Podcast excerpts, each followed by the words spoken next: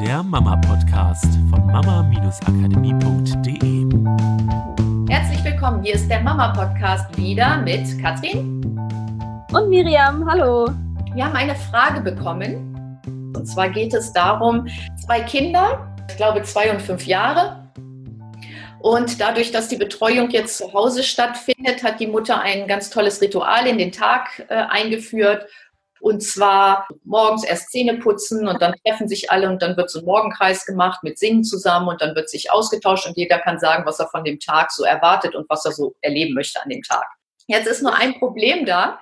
Wenn der Sohn schläft, zwei Jahre alt, dann, und das ist ja schön, nimmt die Mutter sich Zeit für sich und möchte halt auch Sachen machen. Und das kann ja mal ein Buch lesen sein oder auch die Audios von uns hören und sich irgendwie Zeit nehmen zur Entspannung.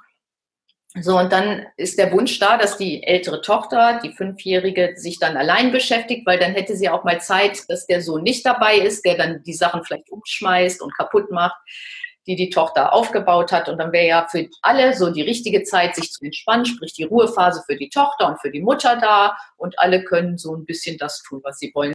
Ja, klingt nach einem theoretisch perfekten Plan. Nur das Ding ist, und da kommen wir ja immer wieder hin, du kannst halt nicht für andere planen.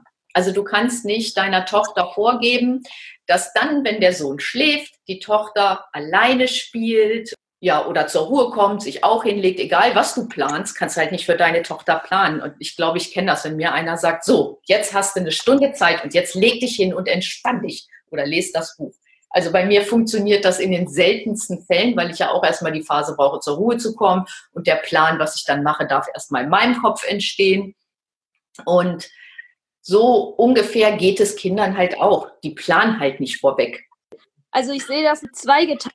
Also es ist immer super schwer, eine pauschale Antwort zu geben, aber gerade hier finde ich es halt schwierig, weil ich finde, es kann funktionieren, muss aber nicht. Also auf der anderen Seite, und das sagen wir ja auch immer wieder, es ist ja erstmal ein Unterschied, ob ich sozusagen meinem Kind meinen Plan aufstülpe in Form von, jetzt erwarte ich, dass du dich so und so verhältst und das und das sind meine Maßstäbe, an denen ich erkenne, dass du dich auch dementsprechend verhältst. Also von, wenn du dann in Ruhe am Tisch malst, dann ist es okay, aber wenn du schreiend durch die Wohnung läufst und hier Riesenspektakel machst, dann ist es für mich nicht okay oder so. Ich habe meinen festen Plan, aber es gibt diese andere Seite von, ich schaffe eine Gewohnheit und ich gebe meinem Kind sozusagen den Rahmen vor von, wenn diese Situation ist, dann so funktioniert die in Form von, wenn ich auf dem Sofa sitze und lese zum Beispiel, dann möchte ich meine Ruhe haben. Für mich ist dann auch die Frage, wie verhältst du dich in dieser Phase? Also sie hat ja geschrieben, die Tochter sagt dann, ihr ist langweilig. Wenn deine Tochter kommt, wie reagierst du dann darauf? In der Mail steht, glaube ich, drin, naja, irgendwann habe ich halt Mitleid mit ihr und dann machen wir zusammen zum Beispiel Essen oder so. Dann hat sie ja wieder gelernt, dass das, was sie tut, dafür sorgt, dass sie mit dir was machen kann. Und du schreibst, Langeweile soll ja bekanntlich Kreativität fördern, aber das scheint bei deiner Tochter nicht zu stimmen. Wäre mir da nicht so sicher. Vielleicht ist sie ja sehr kreativ darin, dich dazu zu bringen, dir doch was Tolles auszudenken, was ihr da zusammen machen könnt.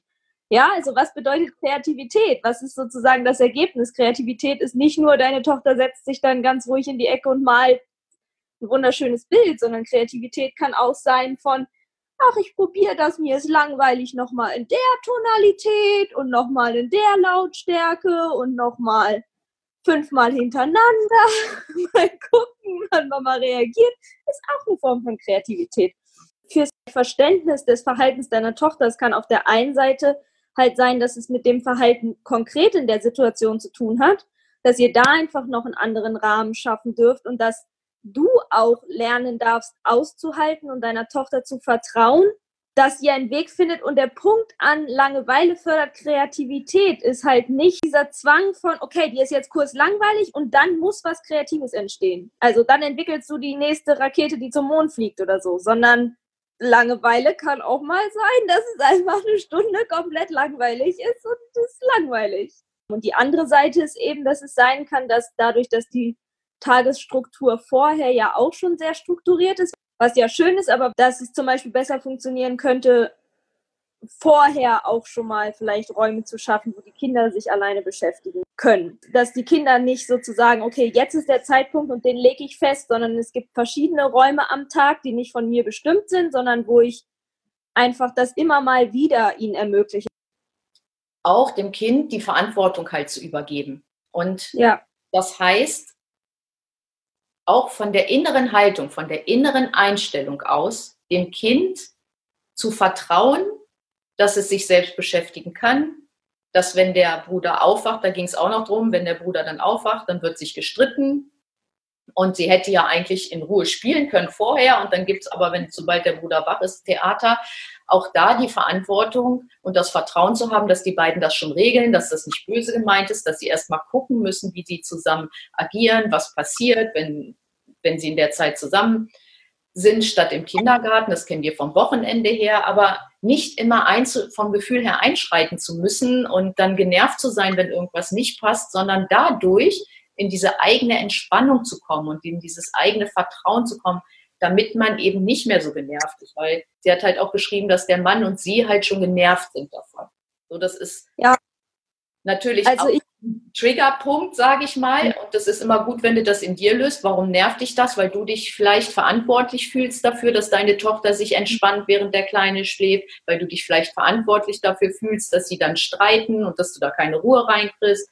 Weil du dich vielleicht verantwortlich fühlst und vielleicht auch ein bisschen ähm, weiß nicht, fertig machst dafür, dass du dann vielleicht nicht richtig entspannen konntest und die Sachen, die du gerne machen wolltest, nicht äh, geschafft hast. Und das, das spielt ja so viel mit, so viel Erwartungshaltung und Verantwortungshaltung für alles Mögliche, dass ich glaube, da darf auch erstmal wieder so ein bisschen Klarheit herrschen. Jeder ist irgendwie doch schon so für sich verantwortlich und trifft seine Entscheidung und ähm, überlegt, wie er sich beschäftigen will.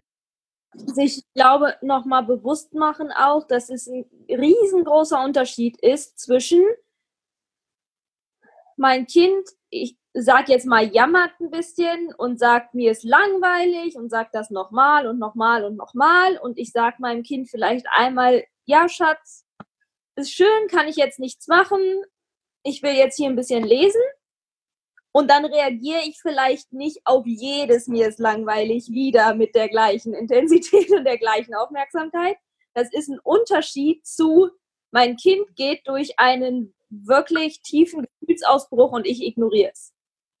Das sind zwei verschiedene Paar Schuhe, ja, aber ich glaube, dass viele Mütter, und ich merke das bei mir selber auch manchmal, das nicht so trennen können. Also, dass man manchmal das Gefühl hat, vielleicht kennst du das auch, eigentlich ist das Kind gerade in diesem, oh, mir ist so langweilig und es sagt es nochmal und nochmal und nochmal. Und eigentlich ist alles im Rahmen so, dass das funktionieren müsste. Und er weiß ganz genau, wenn was Wichtiges wäre, könnte er kommen. Und trotzdem habe ich das Gefühl, oh Gott, ich ignoriere mein Kind, ich bin so eine schlechte Mutter. Oh nein, was ist, wenn es jetzt, wenn er jetzt irgendwie einen riesen Schaden davon trägt, weil ich muss doch auf mein Kind reagieren. Das sind doch gerade seine Gefühle, das sind doch gerade seine Bedürfnisse.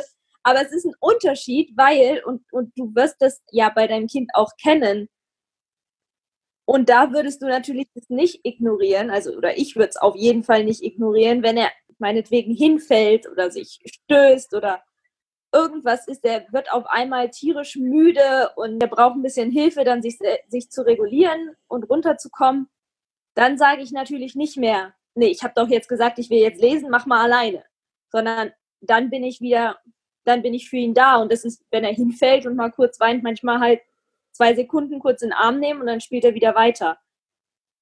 Und sich das nochmal bewusst zu machen, ähm, dass man halt nicht auf jedes mir ist langweilig dann reagieren muss. Und man muss auch nicht jedes Mal mit der gleichen Erklärung kommen, denke ich. Solange ich immer versuche, mit Erklärungen das Kind davon zu überzeugen, dass es ja jetzt mal das und das und das tun sollte oder könnte, habe ich ja immer noch das Gefühl, ich habe die Verantwortung, weil ich versuche ja mit meiner Erklärung dem Kind zu helfen, anstatt zu sagen, ja, weißt doch, worum es geht, kriegst du schon hin. Und es ist manchmal echt spannend zu sehen, wie schnell ein Kind es dann kapiert. Also das ist das, was wir immer sagen. Das Kind steht neben dir und will wissen, wie es funktioniert. Und damit du dem Kind das zur Verfügung stellen kannst, dass es weiß, wie es funktioniert, darfst du halt auch sehr klar in dem sein, wie es für dich in deiner Vorstellung funktioniert. Für dich, nicht für die Kinder, sondern wie du dir das wünschst. Du möchtest in den anderthalb Stunden oder ein bis anderthalb Stunden, in dem dein äh, Sohn schläft, möchtest du dich gerne um Sachen kümmern, wie unseren Podcast hören oder irgendwas ausarbeiten oder ein Buch lesen oder dich entspannen. Und das darfst du ziemlich klar haben, damit du das deinem älteren Kind klar kommunizieren kannst, also innere Haltung, auch vielleicht sagen, so jetzt ist es so, damit du mit der Körperhaltung und allem das auch kommunizierst. Kommunizieren heißt nicht notwendigerweise reden. Genau. Ja, also der, da gilt nämlich genau dieser Satz auch gleichzeitig von, meine Taten sprechen lauter als meine Worte. Wenn du zwar immer wieder sagst, ich will jetzt meine Ruhe haben, aber auf jede Kleinigkeit immer wieder reagierst und dir die Ruhe nicht nimmst, dann sagen ja deine Taten die ganze Zeit, nee, ich nehme hier keine Ruhe, ich bin für dich da, ich reagiere auf dich, während deine Worte eigentlich sagen, ich will aber eigentlich nicht auf dich reagieren, ich will jetzt meine Ruhe haben. Und die Taten haben oft den größeren ähm, Einfluss. Deswegen das, was äh, Katrin mit kommunizieren meint, ist halt dein hauptsächlich dein Verhalten und weniger deine Worte. Das ist, glaube ich, ein ziemlich wichtiger Punkt, dass du dir klar darüber bist. Die zweite Sache ist, ein bis anderthalb Stunden ist für deine fünfjährige Tochter, wenn sie es nicht gewohnt, hat, äh, gewohnt ist, eine relativ lange Zeit. Ähm, und die darfst du langsam steigern. Also langsam in Form von, du guckst erstmal, wie lange kann deine Tochter das schon. Und beim nächsten Mal versuchst du den Zeitpunkt abzuschätzen, wo sie dann vielleicht was braucht, bevor sie das zeigt mit irgendwelchen Taten, sondern sagst so, klappst dein Buch zu, jetzt stehe ich auf, hat super funktioniert, ne? bist innerlich stolz drauf, hat alles geklappt, so dass, dass das nicht mit dem Theater wieder endet und du sie dafür bestätigst, ah, jetzt ist sie ganz, ganz schlecht drauf und jetzt springe ich, habe ja auch schon lange gelesen, sondern dass du versuchst, den Punkt davor abzupassen. Das ist immer so eine ganz gute Sache. Und Oder auch die kleinen Erfolge schon wertschätzen genau. und das auch dem Kind kommunizieren, auch mit Dankbarkeit ruhig. Ich kann meinem Kind auch ruhig dafür mal Danke sagen. Und anstatt zu denken, ja gut, jetzt hatte ich halt eine halbe Stunde, eigentlich wollte ich aber anderthalb und ich habe schon wieder nicht geschafft, was ich machen will, sondern es sozusagen als Investition dafür sehen, dass du in Zukunft die anderthalb Stunden hast, auch wenn jetzt vielleicht die nächsten Tage es noch nicht 100 Prozent anderthalb Stunden sind. Genau. Also für alle Podcast-Hörer, die uns nicht auf YouTube sehen, die längere Folge gibt es auf YouTube. Und ähm, ich wäre sehr, sehr dankbar über ehrlich gemeinte 5-Sterne-Bewertung bei iTunes, weil uns das ja. sehr mit dem Podcast ein bisschen sichtbarer zu werden noch. Und ja, ich freue mich auf nächste Woche. Tschüss. Das war der Mama Podcast, der Podcast, der Familien zusammenwachsen lässt. Mehr zu uns unter mama-akademie.de.